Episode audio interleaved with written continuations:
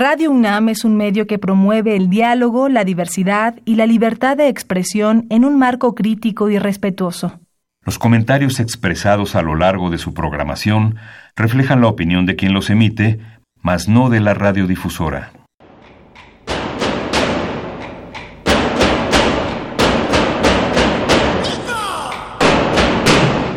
Discrepancias. Atacan a la universidad porque discrepamos. Viva la discrepancia, porque es el espíritu de la universidad.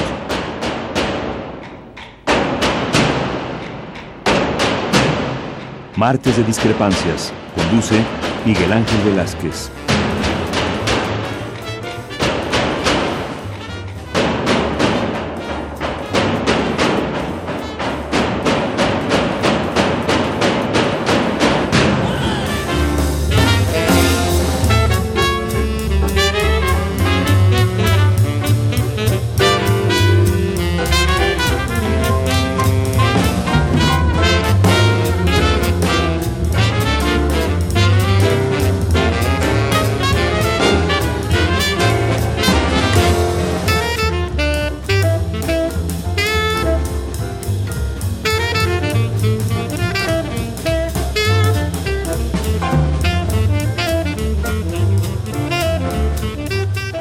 ¿Qué tal? Muy buenas tardes, noches, digamos, de este nuevo México que inició el domingo pasado y que esperemos todos, por el bien de todos, que esto sea mejor que ningún otro lapso, cuando menos del tiempo que hemos vivido, que nos ha tocado vivir.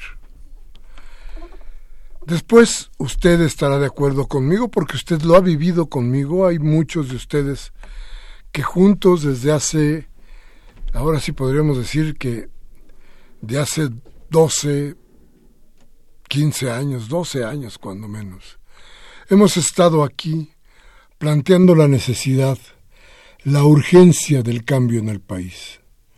Aquí mismo estuvo Andrés Manuel López Obrador en las dos campañas pasadas platicándole a usted de cuál era su esperanza, de cuál era su idea de trabajo.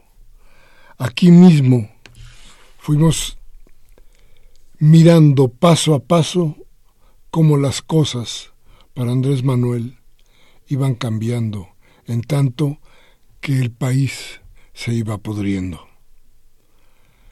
No había salida. Hoy hay muchas, muchas muchísimas explicaciones que se dan en torno al triunfo absoluto, abrumador de Andrés Manuel López Obrador. De eso vamos a hablar. Pero, pero la verdad, entre ustedes y nosotros, entre nosotros que hemos estado aquí, en Radio Nam, hablando del asunto durante tanto tiempo, por tantas veces y acongojados muchísimas de esas. En todo este tiempo lo que sí podemos plantearnos y decirnos nosotros mismos es que Andrés Manuel hizo un trabajo difícilmente derrotable. Andrés Manuel fue poco a poco cambiando muchos sistemas, aprendiendo cuál era la política buena y cuál era la política mala fue arrebatando banderas, fue convenciendo conciencias buenas y dejando sin oportunidad a las conciencias malas. Andrés Manuel hizo un trabajo difícilmente comparable. Andrés Manuel no hizo un partido político. Andrés Manuel logró poner en manos de la gente la posibilidad del cambio. Si usted se da cuenta, y lo hemos ya platicado alguna vez aquí, Morena no tiene los líderes que tienen los otros partidos, ni las formas que tienen los otros partidos. A final de cuentas, lo que se construyó fue un gran acuerdo nacional para derrotar la desgracia. Este acuerdo nacional que no estaba escrito, fue exactamente el que le urgía a México, el acuerdo para poner paz, el acuerdo para poder pensar en crecimiento económico, el acuerdo para abrir nuevos horizontes que nos permitan en serio ir adelante. Esto muy diferente a lo que sucedió hace seis años con el Pacto por México, donde se unieron, donde se unieron las cúpulas, donde se unieron los capos de los partidos para tratar de hacer que el país les sirviera a ellos, para que el país que ellos creían que era de ellos les sirviera, atendiera a sus ambiciones. Hoy tenemos otro panorama, un acuerdo nacional que no se escribió, en donde no hay cúpulas y en donde usted lo vio. Y yo creo que usted quedó clara y claro en eso. Un acuerdo que llegó al Zócalo, gritó en el Zócalo, gritó en las calles, en el Hotel Alameda. Un acuerdo que tiñó de morena a todo el país. Eso es, en breve vamos a platicar de lo demás, pero muy breve, esto que sucedió el domingo, que todavía a eso de las doce de la noche nadie se creía.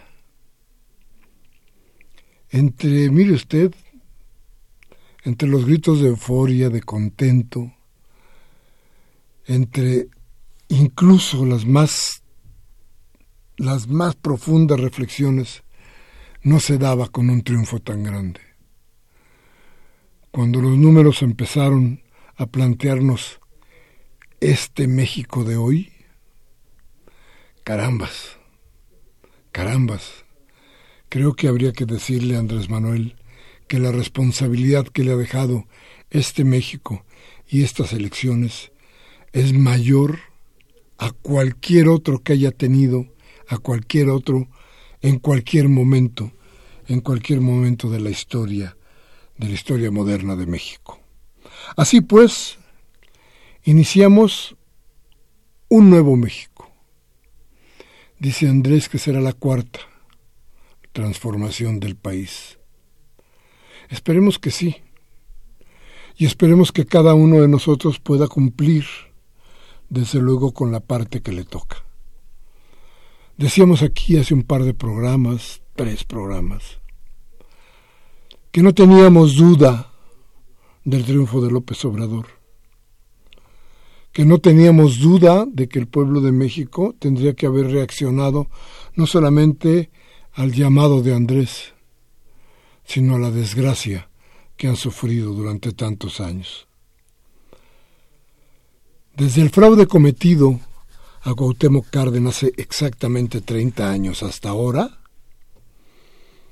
ha sido una lucha constante de la izquierda por tratar de llegar a un punto, a ese punto tan alto donde pueden tomarse decisiones que beneficien a todos.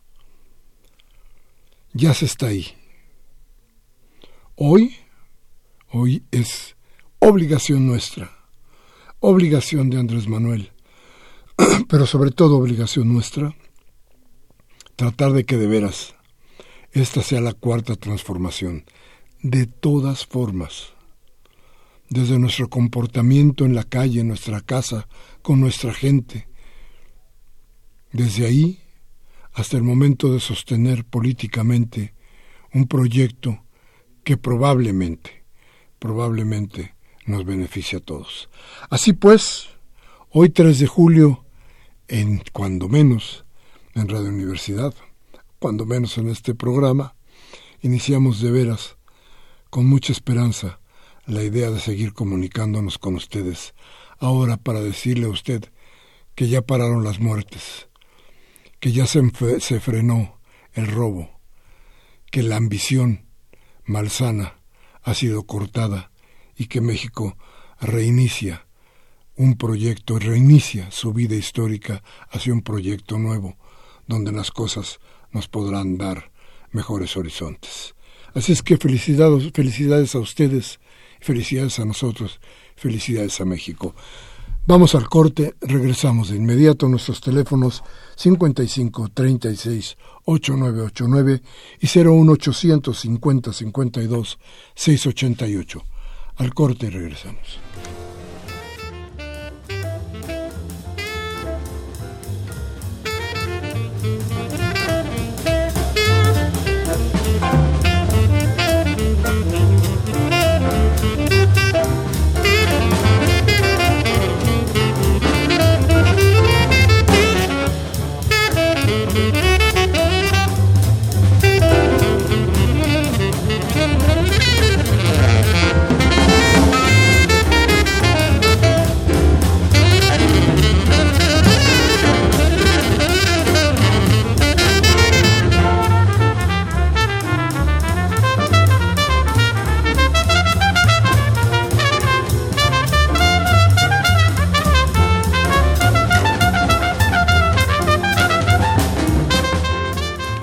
Bien, gracias por estar con nosotros, gracias por seguir aquí, aquí en Radio Universidad. Y bueno, hablábamos de este acuerdo nacional contra la desgracia, pero fíjese usted qué cosas tan curiosas.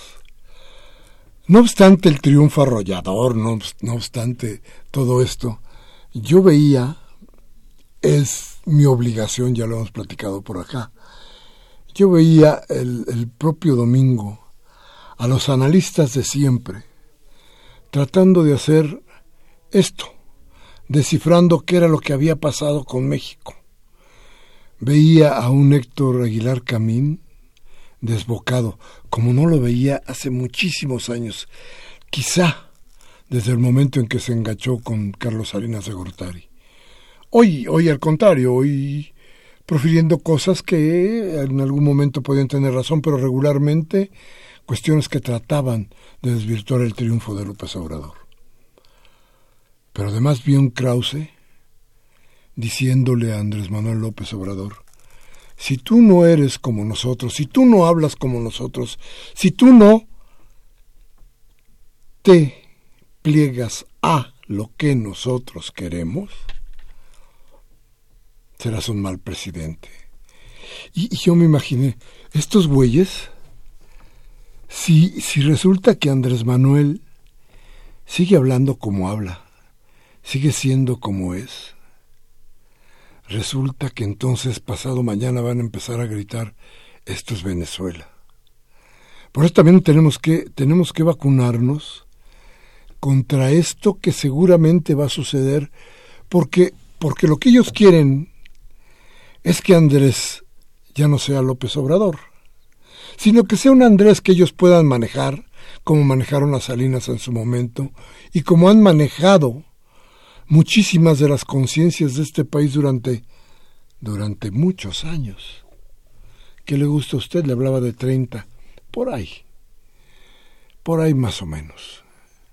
Entonces, si usted los oía hablando de lo mismo, diciendo lo mismo, pero creyendo que ese candidato que hoy que ese domingo había ganado la elección, era su candidato. No, no, no, muy a su gusto, hombre, era una necesidad, era la cuestión que tenía que haber salido porque no había más. Pero es de ellos. Y entonces, a ver Andrés, mañana ya no puedes decir palabras mochas, ya no puedes decir riquín. ¿De qué se trata esto? No, no, no, tiene que ser otra gente. Andrés Manuel López Obrador ya no puede ser López Obrador, tendrá que ser solo un Andrés. Yo creo que eso no va a pasar. Pero los peligros de haber triunfado con tanta amplitud no son solamente los de estos hombres que pretenden que él sea igual, sino también de los empresarios que dicen vamos a estar vigilantes de lo que haga Andrés Manuel López Obrador. ¿Vigilantes de quién? ¿Vigilantes del pueblo? ¿De la gente? Porque yo creo que las decisiones que tomará Andrés Manuel López Obrador tendrán que ver necesariamente con la posibilidad de que este pueblo camine mejor. Hay cosas que pasaron de pronto, rápidamente, y que, y que nos dan la esperanza de que algo viene bien, o mucho viene bien. ¿Recuerda usted, Andrés Manuel, cuando habló del campo? Cuando dijo que volverían los precios de garantía. ¿Se acuerda usted que Andrés Manuel dijo, el Estado sí juega en esto? El Estado sí es un factor de decisiones en la vida de los mexicanos. Bueno, no lo dijo de esa manera, pero yo creo que lo que estaba dando por terminado Andrés Manuel, desde ya en este momento, sin en ese momento, sin cortapisa, era a la locura del mercado libre. A la locura de que aquí el que tiene dinero hace lo que se le pega la gana. Las cosas fueron claras, dijo, ahora sí vamos a trabajar conforme a la ley. Ahora sí vamos a trabajar con honestidad y ahora sí el Estado juega un papel definitorio en la vida de sus gobernados.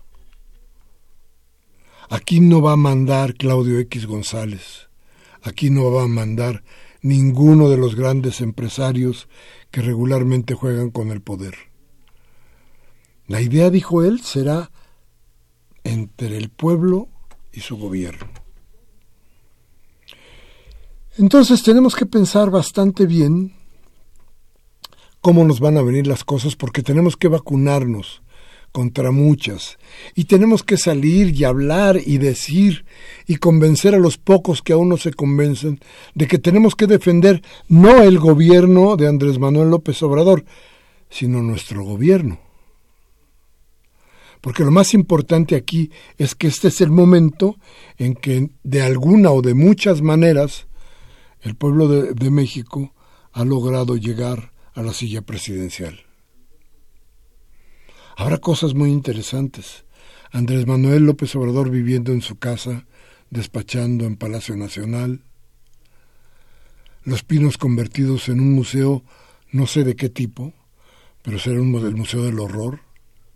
Ya veremos a Vicente Fox a las afueras de su rancho, a lo mejor pidiendo aventones porque ya no va a tener el dineral que le pagamos por haber sido un mal presidente. Felipe Calderón a ver qué cosa hace, porque el asunto va a ser que tampoco tendrá los dineros que le da que le damos nosotros por haber iniciado una guerra. Nosotros le pagamos a Felipe Calderón para que iniciara una guerra que nos matara a nosotros mismos. Esa es la idea, eso es lo real. Todo esto, toda esta transformación del país, desde luego que tendrá que ver con algo mejor para nosotros. Pero insisto, aquí, en serio, el asunto es cómo vamos a jugar nosotros. Porque los ataques no van a tardar, ¿eh? Ojo, acuérdese de lo que le estoy diciendo hoy, 3 de julio. Acuérdese usted y lo vamos a platicar por ahí del fin de año para que vea usted cómo vienen las cosas. Cómo la ambición de los empresarios va a tratar de empezar a mover medios de comunicación para decir que esto no hay o que aquello faltó. O que este gobierno está especulando, o que este gobierno está rompiendo o quitando libertades. Ya lo hemos dicho aquí. La única libertad que trajo que trajeron estos gobiernos fue la libertad de morirnos de hambre, la libertad de ser jodidos, la libertad de estar cada día más unidos en la ignorancia y en la pobreza. ¿Se va a transformar México? dice Andrés Manuel López Obrador. Sí, de raíz. ¿Tendremos, si la cosa le va bien, un nuevo surco de educación, una nueva idea en la educación? Tendremos mejores, mejores servicios para la salud. Habrá respeto para los adultos mayores. Habrá cosas diferentes, ideas diferentes que ojalá rompan hasta donde se pueda con la inercia de la violencia, con la inercia de odiarnos entre nosotros. Ojalá esto sirva para que de, de muchas maneras, de muchas formas, podamos sí reconciliarnos. Reconciliarnos para olvidarnos de los rencores que nos ha traído tanta desgracia política y económica. Reconciliarnos para poder trabajar juntos, reconciliarnos para tratar de saber que existe un futuro que se ha construido desde hace muchos años a partir de veras de muchas, muchísimas experiencias, algunas de ellas terribles, algunas de ellas muy halagadoras. Creo que, insisto, este es el momento de México, este es el momento de reconstruir, este es el momento de empezar. La convocatoria está abierta. ¿Qué tenemos que hacer? Pues tenemos que hacer eso, tratar de empezar a amar a nuestro país, de querer a nuestro país, de no dejar que nos sigan burlando todos los días.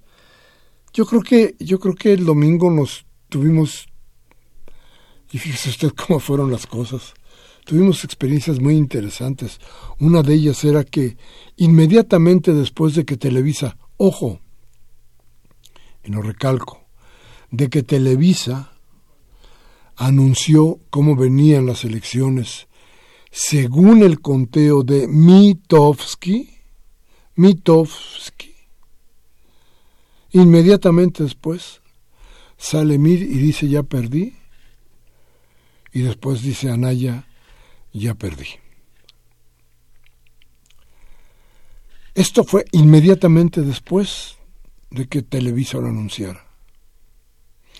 Para muchos esto tiene que ver con un acuerdo, para otros tiene que ver con una estrategia. Cuando se dieron, cuando ellos anunciaron su derrota, no sabían, o ya sabían, mejor dicho, ya tenían una idea de hasta de qué tamaño había sido esa derrota. Y quisieron salir antes de que todo el mundo supiéramos que habían perdido todo. Perdió el PAN y perdió mucho. Perdió el PRD, que en algunos lados estará a punto de desaparecer. Perdió el PES de Osorio Chong, que no logró ser partido. Perdió Nueva Alianza, que no llegó a nada. Perdió el verde. Perdieron los partidos políticos. Aquí lo dijimos todavía la última vez recalcamos que la urgencia en los partidos políticos de reiniciarse es clara, es absoluta. Son necesarios, sí, muy necesarios para la vida de este país. Pero ¿sabe qué? Como están ahora, no sirven para nada, porque solamente han servido a las cúpulas a las cúpulas que ellos mismos han creado y en las que se han enriquecido. Hoy, otro México empieza a sacar la nariz del lodazal en el que le hundieron. Echémosle todos la mano para que pueda salir y luego y luego ayudémoslo a limpiarlo. Eso eso lo merecemos. Teléfono 55368989, la sin costo 01800 50 52 688. Vamos al corte y regresamos.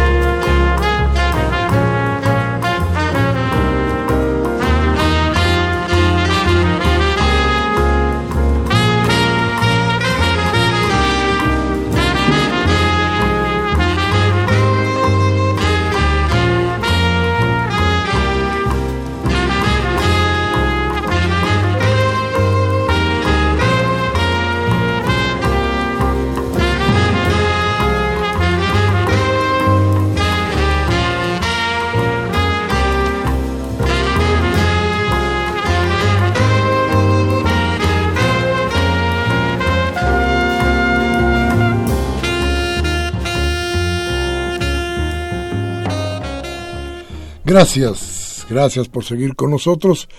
Y bueno, este año también vamos a celebrar muchas cosas. Celebrar lo digo porque, porque estamos hablando de la reconstrucción y del nuevo país. Y tendremos que recordar otras que también dieron pie para lo que hoy sucedió. No podríamos negar nunca que este México de hoy, el México que se inauguró el domingo pasado, ese México tiene que ver con aquel México del 1968, donde los estudiantes dijeron basta. También entonces hubo un basta. Pero, pero de eso, déjenme decirles que ya, aunque no, no estuvo aquí el martes pasado, pero Gloria Vázquez yo algún grupo de, de, de, personas muy interesadas en el tema ha ido recopilando, ha ido buscando en la memoria qué pasaba en la música de aquellos tiempos. En aquel 1968 que presagiaba la gran rebeldía, la gran ola rebelde que hoy, nutrida de muchas cosas de las que seguiremos hablando ahora, inunda nuestro país y ha cambiado el mundo. Y bueno, Gloria, muy buenas noches. Qué bueno que estás con nosotros. Qué malo que no viniste el martes pasado, pero qué bueno que estás aquí. Y platícanos. Pues gracias, me da mucho gusto estar nuevamente aquí en Discrepancias, porque es importante recordar 1968, 50 años atrás, y por supuesto luchas en México también pues más antiguas que el 68, como los copreros, los médicos, los maestros, los Cabañas. Pero bueno, todo nos lleva a que estamos de festejo, porque estamos festejando que la mayoría de los mexicanos salimos y dijimos queremos un desarrollo equitativo, queremos un desarrollo para todos y además queremos paz. Salimos ordenadamente y votamos. Y eso es maravilloso porque estamos mandando un mensaje a la clase política, a los partidos políticos, diciéndoles, no queremos lo que han hecho, queremos cosas nuevas. Y esto también lo decían los chavos en el 68, los estudiantes, esos que tildaban en aquel entonces de revoltosos, de comunistas, de querer atacar las Olimpiadas y, querer atacar al gobierno que estaba en ese entonces, pues no era que quisiéramos atacar, era que queríamos un cambio, estábamos hartos y también ahora se está harto. Y esto que pasó el domingo es eso, hartazgo de la gente. Y bueno, vamos a escuchar una canción que es muy importante en el 68, que se llama Simpatía por el Diablo, de The Rolling Stone, que pertenece al disco Beggar's Banquet, que es el banquete de los mendigos a propósito de hablar de cosas relegadas. Y fue muy importante este disco porque, bueno, se acusó a los Rolling Stones de practicar el satanismo por, por lo que habla, pero lo que casi no se decía es que esta canción está inspirada en una novela que se llama El Maestro y Margarita, del escritor ruso Mikhail Bulgakov, y que solamente retrata lo que estaba pasando en ese entonces en Rusia. Violaciones, ataques, una inseguridad tremenda, con problemas severos y que entonces los Rolling solamente lo que quisieron retratar es esta maldad que había en las calles en ese momento. Entonces, si gustan, vamos a escuchar un poco de la canción Simpatía por el Diablo y regresamos con otra más.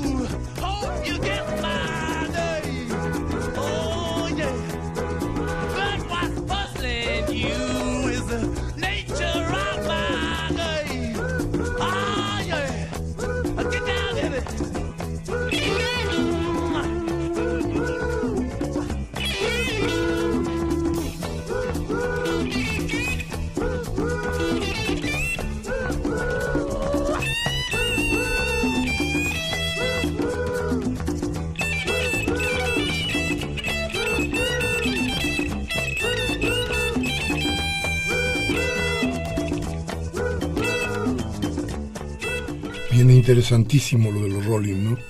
Porque marcó toda la época, ¿no?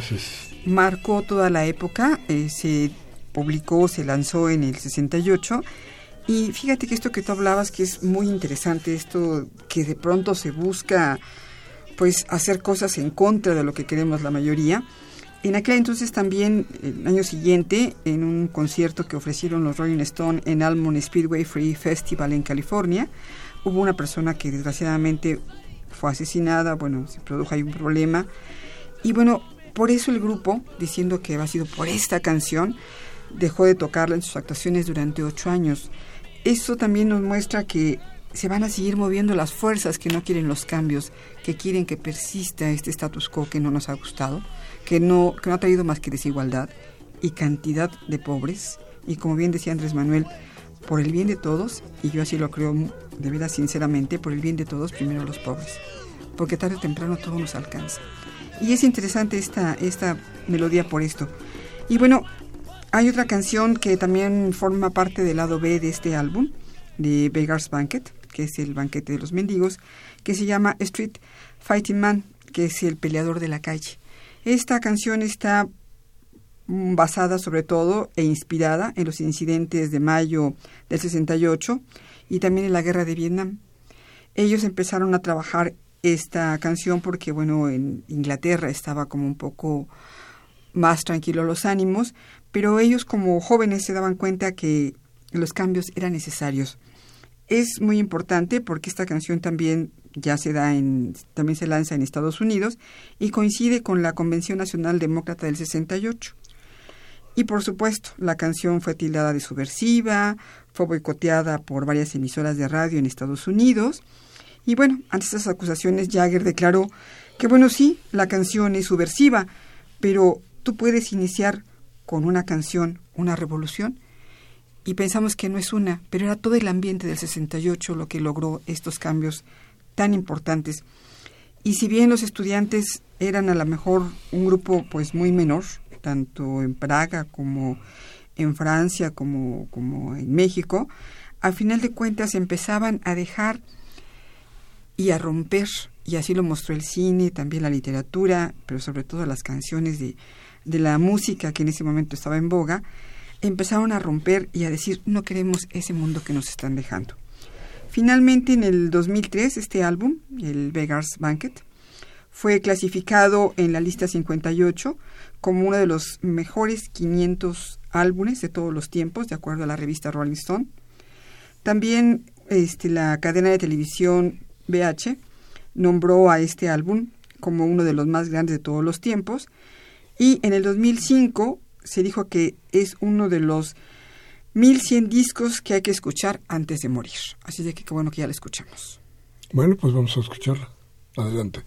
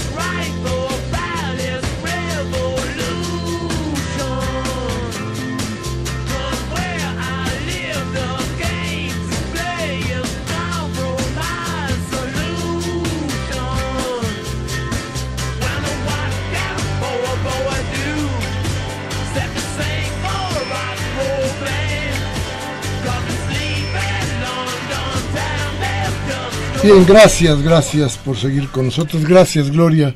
Quédate con nosotros para seguir platicando de todo esto. Yo creo que tienes una visión tú también muy interesante de, todo esto que ha pasado. Y la verdad es que pues, todos tenemos un poco que decir porque todos tuvimos tanto, tanto tiempo en espera. Fíjate que Hoy en la mañana con unos amigos, platicaba yo, amigos que no tienen que ver mucho con la cuestión política, y me decían algo terrible, terrible en cuanto a su contenido, ¿no? Me decían, no creímos verlo en nuestra vida. Es el tamaño de la sombra que ejercía este poder sobre los mexicanos. No creímos poderlo ver en nuestra vida. No lo creían, ya no era si el tamaño, si había sido diputados y, senadores, y si, este, y si los alcaldes, y si los municipios. No, no, no. Ellos no creían que la transformación podía haberse dado por esta vía. Porque lo más interesante de todo esto, además déjeme decirle, es que prácticamente fue pacífica. Que esta, esta cuarta transformación del país no tiene que ver, no tiene que ver como precursor del cambio, la violencia. Hoy tiene que ver la paz. La paz es la que está moviendo todo esto, porque el principio fundamental que fue criticado, que nadie quiere creer fue cómo le hacemos para tener paz. Y entonces ahí empezaron a desarrollarse cosas y me decían mis amigos, no, pues es que de veras no creímos que pudiera ser cierto, no creímos verlo. Algunos desde luego ya tienen edad, pero había otros jóvenes ahí. Jóvenes que decían, es que en toda nuestra vida lo único que hemos visto son gobiernos iguales. Y lo único que nos ha traído son una bola de desgracias. Toda la razón. Hoy pues tenemos, tenemos otras cosas, tenemos la esperanza de que esto, de que esto de veras cambie. Ojalá cambie porque vamos a poder tener gobiernos muy fuertes. Hoy más que nunca se necesitan guías claras para poder desarrollarnos, ideas nuevas para transformar el país. ¿No te parece, Gloria? Necesitamos ideas nuevas, por supuesto, pero también es importante que todos, cada uno de los ciudadanos y cada uno de, los mexicanos entendamos que las cosas no son por magia, que como bien decimos hace 30 años Cuauhtémoc Cárdenas estaba ahí, que el 68 y antes muchos movimientos más, los ferrocarrileros, todos estuvieron ahí. Todos son procesos y en ese proceso nuestra contribución es bien importante, porque no todo viene del gobierno o no viene del, del aparato burocrático, sino también de nosotros. Entonces aprendamos a exigir de manera bien, de manera pacífica, pero entendamos que nosotros, que Andrés Manuel es muy importante, por supuesto, pero nosotros somos fundamentales en esta transformación. Sin cada uno de nosotros, esta transformación no va a poder cuajar, porque es un proceso. No esperemos transformaciones así como de, de, un día para otro, ¿no? Pero el ánimo sí se siente. El domingo se sentía un ánimo distinto. La gente en la calle cuando salió en la noche se veía alegre, los chamacos, los niños, la gente, o sea, estábamos de fiesta, como cuando ganaba la selección, ¿no? O todavía más. El zócalo bien ordenado, no hubo problemas. La verdad es que yo celebro la civilidad que hemos mostrado los mexicanos. Fíjate que yo creo que en todos estos años Andrés Manuel sembró una semilla, la semilla del cambio, la semilla de la, semilla de la transformación, que tardó, tardó en empezar a, salir, que ya salió, y que ahora hay que cuidarla y ver que crezca para que dé frutos. Eh, pero, pero hay un campo fértil, eso no lo podemos de ninguna manera, lo podemos soslayar, hay un campo fértil. El campo fértil que dice hay jóvenes, niños jóvenes, hombres y mujeres desaparecidos en este país. Campo fértil de la gente que está harta, pero muy harta de la violencia, de que le roben, de que no pueda salir ninguna noche a divertirse, con toda seguridad y con toda tranquilidad. Harta de que el dinero bien habido no alcance harta de llegar a un centro de salud y no tener quien los atienda o no haber gente que los quiera atender. Hartos, hartos todos de un México que olía mal, que huele mal, que está podrido de muchas formas. Un México que necesita eso, una gran operación. Así es que bueno, yo oía también, les decía a ustedes, a, a, Héctor Aguilar Camín y a Krause diciendo que esto que había sucedido era por la democracia. Y me daban ganas de mentarles la madre. ¿Cómo que la democracia? O sea que el pisoteo que ha recibido la gente más pobre, el engaño que han sufrido las clases medias, la mentira, el cinismo usado como arma política, ¿no tuvieron que hartarnos? O sea que la democracia es eso. Jugar hasta que te hartes para que reacciones. Yo creo que eso no es la democracia. He dicho veinte veces, sigo diciendo, yo no soy demócrata. Pero esto que dijeron estos señores me parecía exactamente lo peor. ¿Esto es democracia? La democracia es que la gente, que aumenten los pobres exponencialmente. La democracia es que haya estados de la República en donde la noche está prohibida.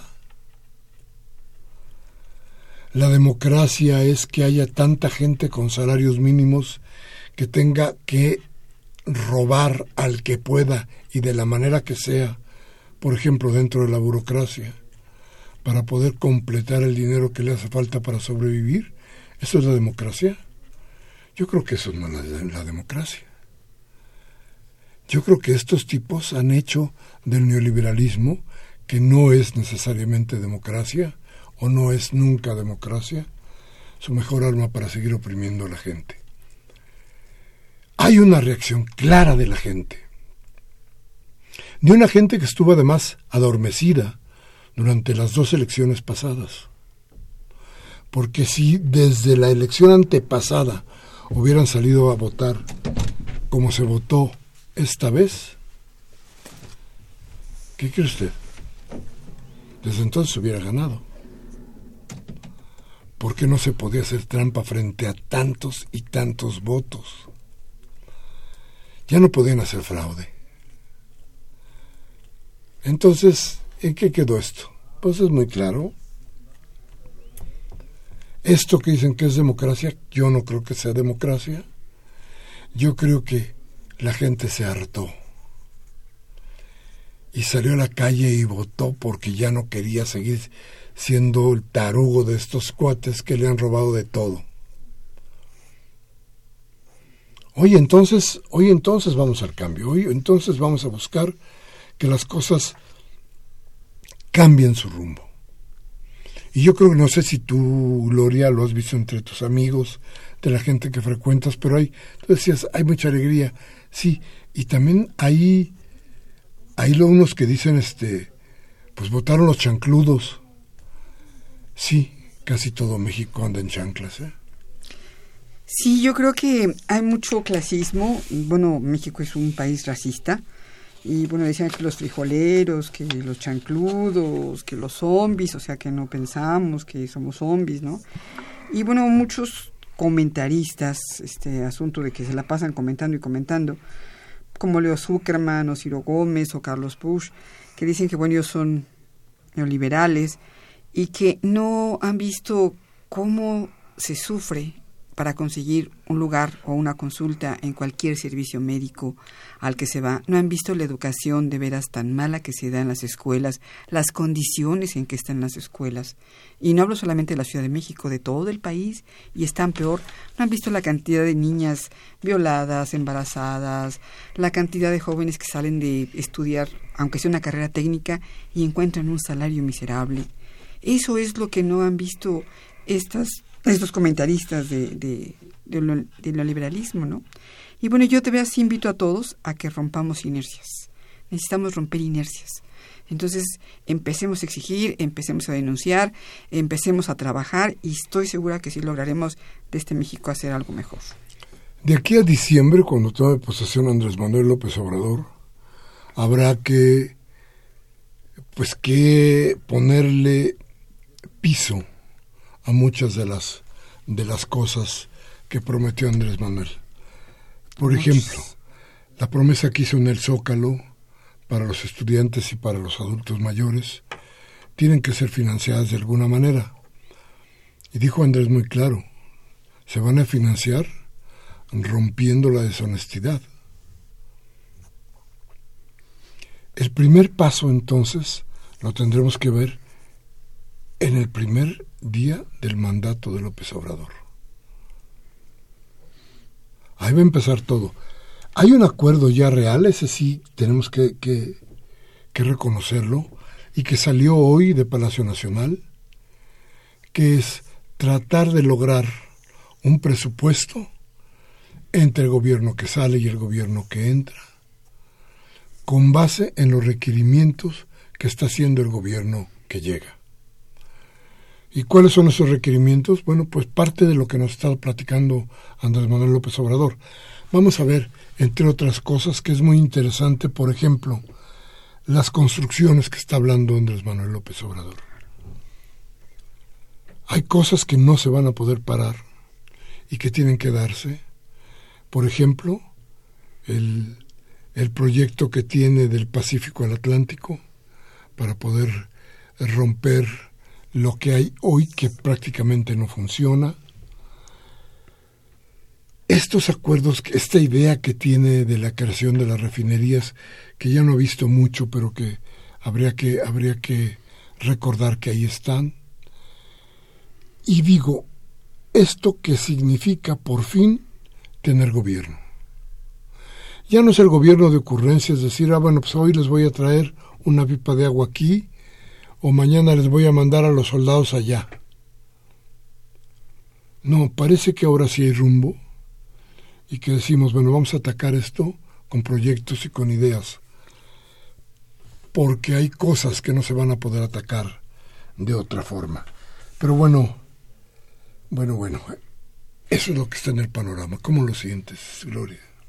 Que hay mucho trabajo por hacer, que me parece bien que hay que poner pisos, que eso es muy importante en muchos temas. Necesitamos planear, necesitamos aterrizar también muchas cosas, porque los problemas son enormes. Por donde le toques, salta pues, por donde le toques, al tema que le busques, el, el que quieras, ¿no? Se han hecho cosas, por supuesto, estamos de pie, hay muchas cosas que funcionan, pero requerimos que funcionen mejor. Eso es lo que queda claro. Y sí, demos oportunidad, pero también participemos. Y sí es importante también, me parece a mí, trabajar mucho en la reconciliación nacional. Excelente idea eso de ya convocar a los a las personas de derechos humanos, a todos los que pueden trabajar en este tema, porque es importante esta reconciliación, muy importante. Creo que sí, creo que ahí va a ser un punto importantísimo, pero reconciliación no quiere decir complicidad, ¿eh? No, para nada. Entonces, Reconciliación no quiere decir que Andrés Manuel López Obrador se vuelva lo que quiere Kraus o lo que pretende Héctor Aguilar Camín. Reconciliación quiere decir hoy partamos a nuevos acuerdos que nos den para bien a todos, pero desde la perspectiva del proyecto por el que hemos votado muchos y muchos mexicanos. Bien, y vamos a ir a un corte y a regresar con lo más importante de este programa, que desde luego es su voz. Vamos al corte y regresamos.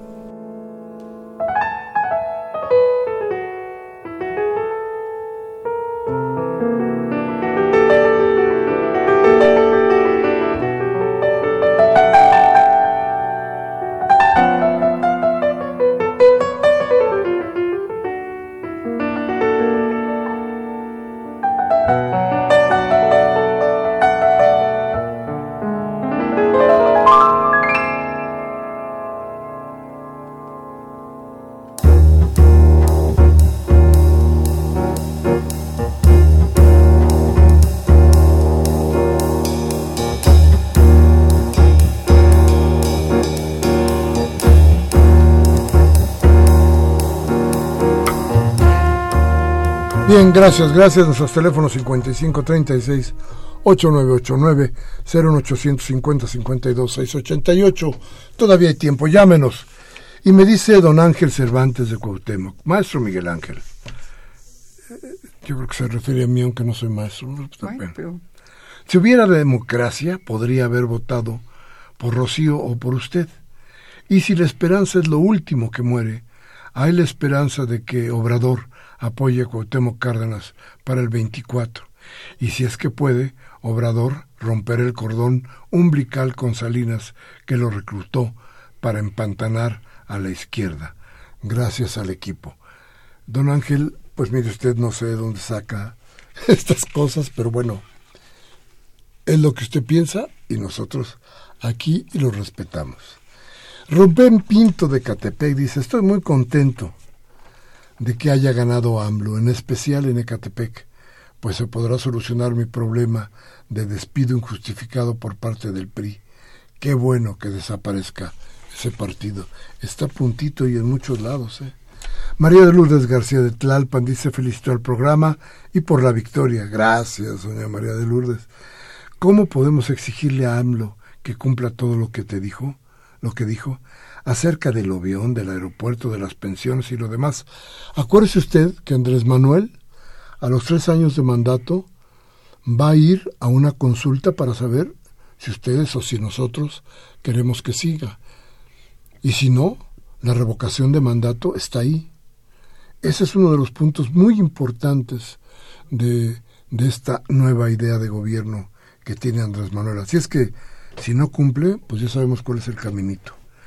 Dice Elena García de Escaposalco, que se cuide Obrador de todos esos políticos brujos, le pueden hacer daño. Claro que sí le pueden hacer daño. Sí, no, me dice Gabriel Campos de Venustiano Carranza, debíamos ser agradecidos con las redes sociales callejeras que les dicen Radio Pasillo y tampoco dejar solo a Andrés Manuel. Alerta máxima hasta que no tome posesión como presidente, porque realmente hay que cuidarse principalmente de las lenguas de los locutores ya famosos, sean de radio, televisión o internet. Claro, lo que me platicaba hace un momentito.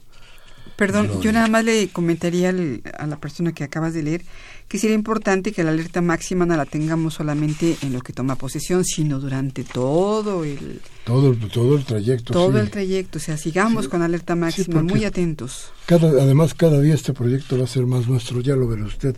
Jaime Rojas de Tlalpan dice, hay que ayudar a Andrés Manuel López para bajar las tasas activas y aumentar las tasas pasivas del agio mexica y el agio internacional representado por Bilbao Vizcaya, Citibank y un saludo nos dice a todo el equipo. Manuel Munguía de Iztapalapa, don Manuel, ¿cómo está? Dice, los oficialistas no aceptan que el PRI ya murió. Fue enterrado ayer y que un nuevo orden ha llegado con AMLO en México para restaurar lo que los neoliberales rateros con su sistema populista y autoritario profascista hicieron de hace, desde hace 35 años. López Obrador hará lo que no lo que quiera, sino lo que se debe hacer para acabar con la inmunda corrupción de un priismo sin nombre, con reformas estructurales a modo de la oligarquía. Este, de que Calderón y Peña son autores y tienen a la nación en el estancamiento y retroceso de más de un siglo y medio. Recordemos a Santana, traidor y vendepatrias, que palidece ante Peña y Calderón. A partir de diciembre, lo público será público y no privado. La voluntad popular al poder, pésele a quien le pese. Un cambio radical lo veremos en el camino de la verdad y la concordia. Aún es tiempo de acabar con la esclavitud que Hidalgo abolió hace 207 años y que es una imposición infame e irracional del capitalismo egoísta y pestilente que afecta al mundo. Nos dice Quetzalcoatl Bisuet de Coyoacán, ¿cómo está don Quetzalcoatl? Don Miguel Ángel, me congratulo de que Morena en la Ciudad de México, en alianza con el partido local Amor, presidido por la licenciada Abril Sonia, ganaron seis de las ocho delegaciones del DF que disputaron. ¿Qué opina al respecto? Que qué felicidad. Eh, nos dice José Luis Ortiz de Catepec. Estamos contentos de que el cambio y la transformación que esperamos con el nuevo gobierno acá en Ecatepec hubo muchos puntos donde la gente, sobre todo del PRI, colocó el mensaje de que con AMLO estaríamos como en Venezuela o quizá peor. Afortunadamente muchos no caímos en su juego sucio e incluso hubo quienes tenían los ojos cerrados y los abrieron a tiempo para lograr un cambio, pues como padres de familia también nos preocupa el país en que estamos, que estamos dejando a nuestros hijos. No obstante, también sabemos que una nación no se cambia en seis años, pero espero que los dirigentes que acompañan a AMLO en su mandato propicien la transformación. Mando mis felicitaciones al programa. Muchísimas, gracias, don José Luis, siempre atento. Doña Karen Dam, de Miguel Hidalgo, cuánto corazón tienes, misma. Tenemos que acompañar a nuestro presidente. Claro que sí, doña Karen. Como siempre, un abrazo. Arturo Cabaño de Tizapán Zaragoza, le da mucho gusto que Andrés Manuel haya ganado. Y Silvia García. Doña Silvia, déjeme guardar esta, esta llamada larga porque se nos acabó el tiempo, pero la guardamos para la próxima desde luego que sí, y otras más que están por acá. Por lo pronto, gracias Gloria, qué bueno que estuviste aquí, te esperamos con tus, tus canciones del 68 a la próxima. Muchas gracias Miguel Ángel, gracias a todos. Gracias a don Humberto Sánchez Castrejón en los controles técnicos, a Rosero García Rocha y Alejandro Guzmán Jurado en la asistencia de producción, a Baltasar Domínguez en la producción y yo Miguel Ángel Velázquez, como siempre, este 3 de julio del 2018, le propongo que acompañemos el cambio, que nos olvidemos de todo lo que ha sucedido hasta ahora y que solamente recordemos aquello que nos sirva para darle piso a este nuevo país, a esta nueva idea y a este nuevo presidente. Hasta la próxima.